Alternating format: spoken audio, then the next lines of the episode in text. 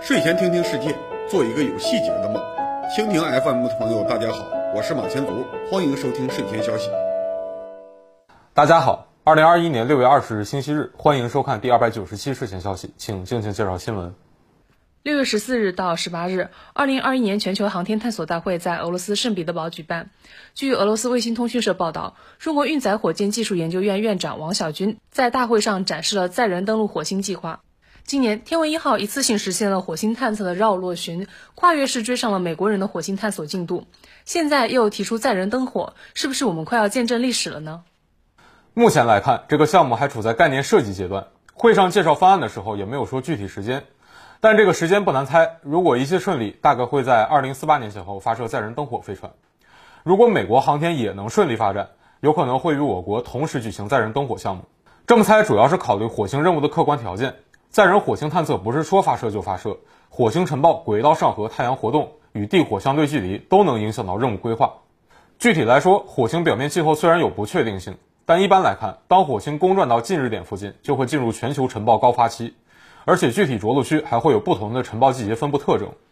尘暴高发时，载人飞船不能进行着陆或者起飞操作，也不能进行舱外活动，通信也会中断，所以载人登火任务规划在时间上必须按照火星气候来安排。火星公转一周要六百八十七天，火星任务的气候窗口也要按照公转周期来算。除了火星气候，在行星际航行中，太阳也是个重要干扰因素。当出现轨道上合，也就是地球、太阳、火星三点一线的时候，太阳会遮蔽通信。虽然时间比较短，但人类建设大规模星际中继通信网络还很遥远，要避免这种情况出现在飞船往返途中。短期火星任务要四百多天，长期火星任务要九百多天。轨道上合周期大概是二十六个月，短期任务很难规避，长期任务必然遇上。要把轨道上合时间安排在宇航员火星停留期间。太阳活动周期是另一个影响因素，太阳活动周期大约是十一年，太阳活动极大年会严重干扰探测和通信，也要规避。所以，像二零三六年、二零四七年这样的太阳活动极大年，也要在任务中剔除。还有一个重要因素是地火相对距离。虽然差不多每隔二十六个月，地球和火星就会有一次最小距离，但不同年份的最小距离也不一样。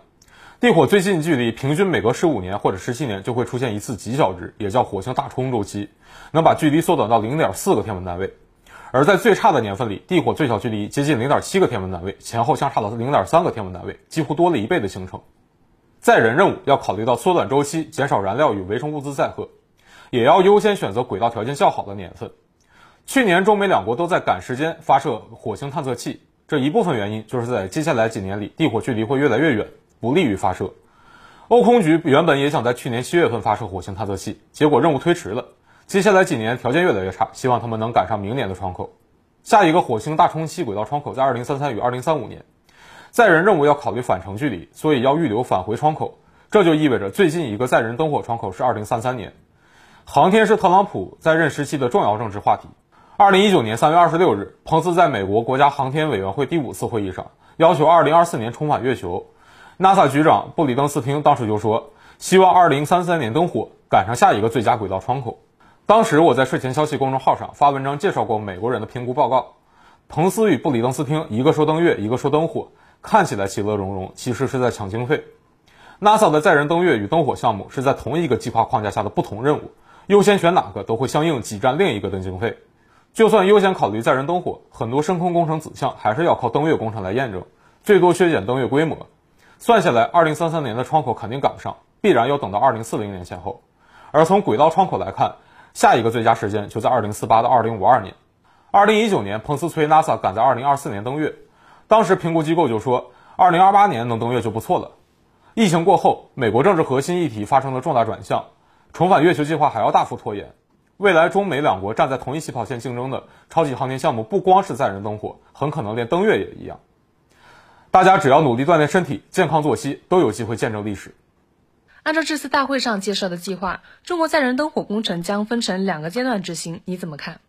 这个方案一定程度上借鉴了美国人之前的计划。从这次方案来看，第一阶段会用四次重型火箭发射，在近地轨道组装货运飞船，然后飞往火星，把货物卸载到火星上。第二阶段是用三次重型火箭发射，在近地轨道组装载人飞船，再用一次载人火箭发射把宇航员送到飞船里，前后八次发射，也就是七次长九加一次九二幺。这个方案看上去与 NASA 在2007年发布的火星设计参考任务5.0版有相似之处，这说明经过内部讨论，我国专家认为这个路线最合理、最符合技术预期。美国后续制定的载人登火计划也基本是在这个方案基础上修修补补。美国载人登火工程虽然一直没什么进展，但方案前后磨了几十年，概念已经很成熟，可以直接拿来参考。在过去半个多世纪里，美国提出过很多次载人登火计划。早在1952年，冯布劳恩就设计过宏伟的载人登火工程，要用上千次发射拼十艘宇宙飞船组成舰队，搭载七十人科考队前往火星，还设计了火星飞行器。那时候人类连第一颗卫星都还没有上天。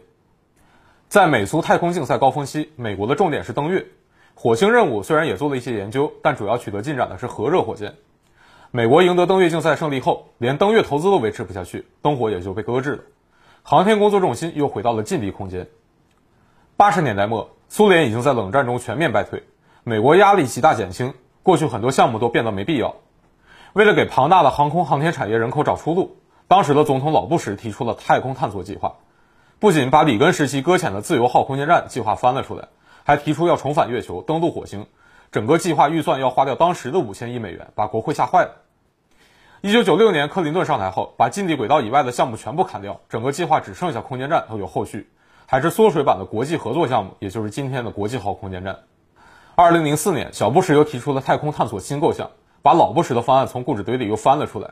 载人登火方案升级成了星座计划，要开发猎户座飞船与新一代战神火箭，支撑空间站建设，重返月球，重新提出了登陆火星的目标。二零零九年，面对金融危机的困境，奥巴马组织专家全面评审美国载人航天计划，认为可行性太差，经费负担不起。于是，在二零一一财年预算申请里砍掉了星座计划。特朗普上台后，又把航天计划提上日程，让彭斯亲自挂帅督战 NASA。结果，二零一九年彭斯发表登月演讲时，美国可用于深空探索的六款火箭只有猎鹰系列发射成功，剩下的都还在 PPT 上。拜登上台后，政策重心回到民生，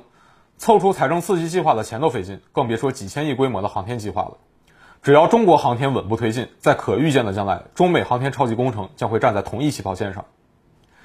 这次载人登火方案借鉴了美国同行经验，虽然三十年来美国航天政策左右摇摆，造成大量项目搁浅，但方案论证工作磨了这么多遍，还是很有参考价值的。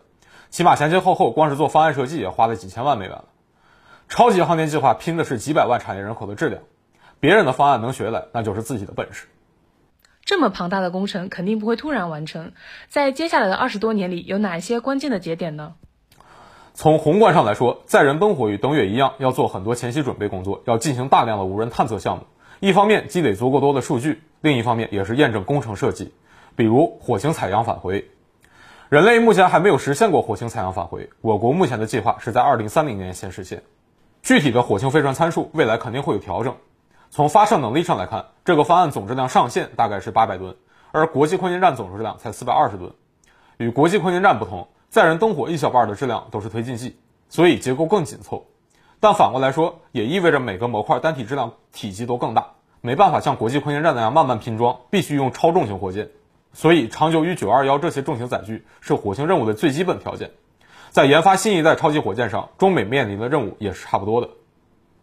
有了新一代重型火箭，首先要用登月工程来验证登火工程，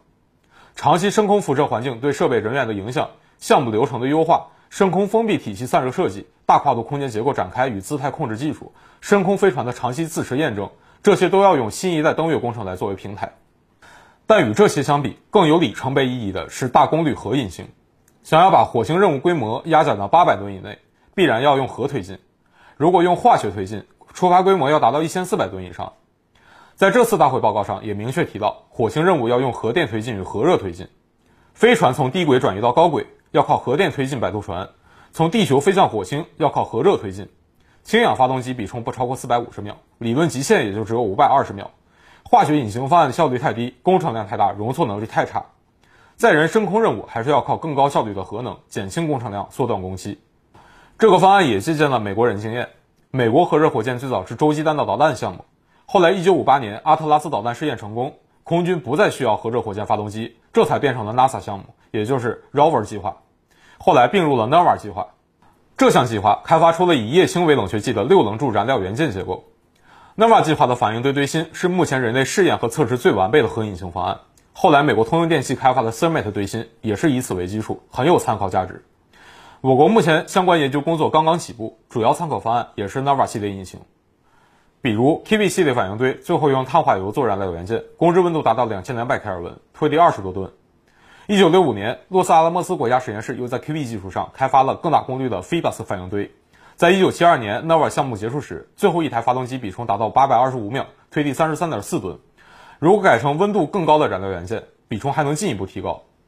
而这次方案之所以会用到两种核推进，是因为一些绕不过去的工程问题。以目前技术来看，核电推进比重能到一万秒。但能源转化效率只有百分之五十到七十，剩下的能量都会变成废热。有人探测计划对热管理要求很高，没法用这种推进，所以核电推进只能做摆渡船或者无人探测器。核热推进是直接把液氢加热喷出去，虽然比重只有九百到两千秒，但能源转化效率能达到百分之九十，废热很少，所以适合深空有人任务。从发动机组合方式看，用多个十吨级核热引擎捆绑是技术上相对可行、系统冗余度较高的方案。这次会上介绍的核热引擎也是这个规模。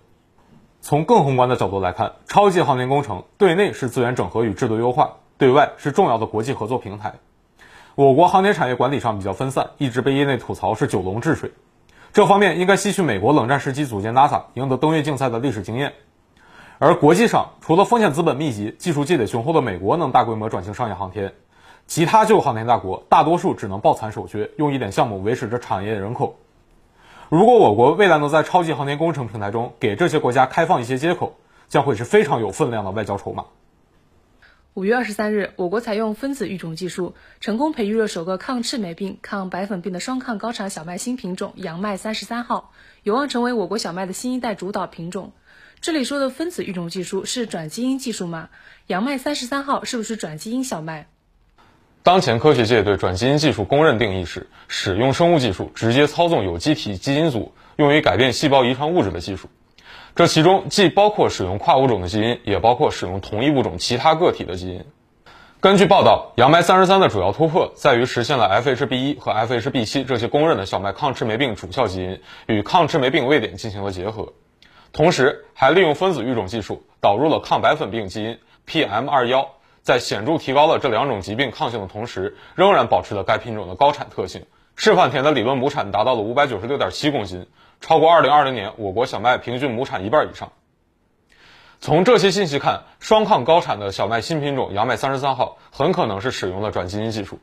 不过，因为转基因这个词在当下舆论环境中比较敏感，所以报道回避了这个字眼，用分子育种技术和分子标记辅助育种来描述转基因育种。分子标记辅助育种、分子设计育种都属于分子育种技术范畴。虽然这三种技术分别有不同的应用场景，但更多时候是相互配合，共同目标都是为了培育出具有理想性状的作物。在许多科幻作品中，转基因是无所不能的生命炼金术，但在现实里，对不同基因能实现的功能还存在很多模糊不清的地方。人类现有技术手段也没法像拼乐高一样把每个 DNA 片段都放在正确的位置上。单一的转基因技术很多时候根本没有用武之地。首先，生物的基因片段和生物性状并不是一一对应的，而是复杂的多对多关系。特别是小麦这样的六倍体作物，基因组规模是玉米的七倍，水稻的三十五倍，基因和性状之间的关系更加复杂。另一方面，人类目前缺乏在分子层面上精确操作的技术手段。打个比方，目前的基因剪辑导入技术和抡大锤修电脑差不多，很多转基因育种实验只能做到引入一元 DNA，然后期待它们在受体植物细胞内形成杂交片段。因此，高效分子育种必须要有分子标记育种和分子设计育种的辅助。分子标记育种就像给特定的优秀基因加上了追踪器，利用与优异基因或者位点紧密连锁的分子标记，筛选出携带这些优异基因或者位点的杂交或转基因后代。因为不用等待后代发育出性状就能筛选出目标，培育的周期可以大幅缩短，培育一个新品种的时间可以从二十五年缩短到七八年。尽管分子标记辅助育种可以让育种工作更加精准。但如果全部的标记、筛选、重组过程都通过育种实验来完成，那需要花费的时间和成本太大。这时候就要用到分子设计育种，事先对可行的技术方案、技术路线进行模拟、规划和预判。分子设计育种是以生物信息学为平台，以基因组学和蛋白组学数据库为基础，综合作物的全方位信息，在计算机上设计出最佳方案，然后再展开实际的作物育种实验。简而言之，分子设计育种确定技术路线，就像战前的战场模拟和兵器推演。分子标记就像是侦察和雷达锁定，而转基因育种则是最后的火力覆盖和定点打击，三者共同构成的分子育种技术体系，把传统育种这个依赖经验和偶然的黑盒测试，在一定程度上变成了可见可控的白盒测试。因此，杨麦三十三号是不是转基因小麦并不是重点。即使杨麦三十三号的培育过程没有用到转基因技术，也跟转基因技术本身好不好没关系，只能说明相关技术还不够成熟，所以方案上没有涉及。促进粮食产量增长的科技有很多，影响力各不相同。育种技术的影响占比超过了三分之一，未来粮食增产还会更加依赖两种。中国目前虽然基本解决了粮食安全问题，但我国人口、资源、环境都面临刚性约束。不论是进一步改善人民生活水平，还是增加农业人均收入，都必须不断培育更加高产、优质、高效的新品种。而传统育种根本无法同分子育种竞争，杨麦三十三号只是一个开始。中国育种事业必然要走分子育种的道路。那么，中国未来的主粮作物是不是必然会走上转基因之路呢？我们对于主粮转基因的态度是否需要更慎重一些？袁隆平院士很早就公开表示过，转基因是未来的发展方向。早在2008年，中国启动转基因科技重大专项时，袁隆平就承担了高产转基因水稻新品种培育项目。2016年，袁隆平接受 BBC 采访说，正在研究如何将玉米的碳四基因移植到水稻上，提高水稻的光合作用效率。目前，我国水稻转基因研究处于世界领先水平。2009年，中国就已经批准了华辉一号和善优六十三号两种转基因水稻的安全证书。不过，取得了农业转基因生物安全证书，并不等于允许在国内进行商业化生产。按照我国农业转基因生物安全管理条例、种子法和主要农作物品种审定办法规定。转基因作物在取得安全证书之后，还要进行严格的区域实验和生产实验，达到标准的才能获得品种审定证书。之后还要取得种子生产许可证、经营许可证这些商业化许可，这才能进入生产经营产业化应用的阶段。目前中国还没有任何一种转基因主粮同时拥有这些许可。中国目前大规模种植的转基因作物只有一种转基因棉。一九九二年，中国棉铃虫大爆发，当时全国三分之二的农药都用到了棉花上。结果是棉铃虫的抗药性变得越来越强，甚至出现了喷了药的虫子还活着，鸡吃了虫子结果被毒死的情况。国内棉产业在危机情况下引进了莫山都公司的转基因棉。今天中国种植的棉花超过百分之九十五都是带有 Bt 毒蛋白的转基因棉，但其中莫山都的种子市场份额几乎可以忽略不计，绝大多数棉花品种都是中国人自己培育的。除了棉花，国内另一种商业化种植的转基因作物是木瓜。至于水稻、小麦这些转基因主粮的产业化次序被放到了玉米和大豆之后，可以说国内在转基因主粮应用方面是非常慎重的。这种慎重不仅是出于对安全和社会接受度的考虑，也有产业技术层面的保护意义。国内转基因育种技术积累还不够，产业水平与几个跨国公司还有差距。在这种情况下，贸然开放转基因商业化，结果很可能是让出大量国内市场。好，第二百九十期睡前消息到此结束，感谢各位收看，我们周二再见。理性观世界，自信看中国。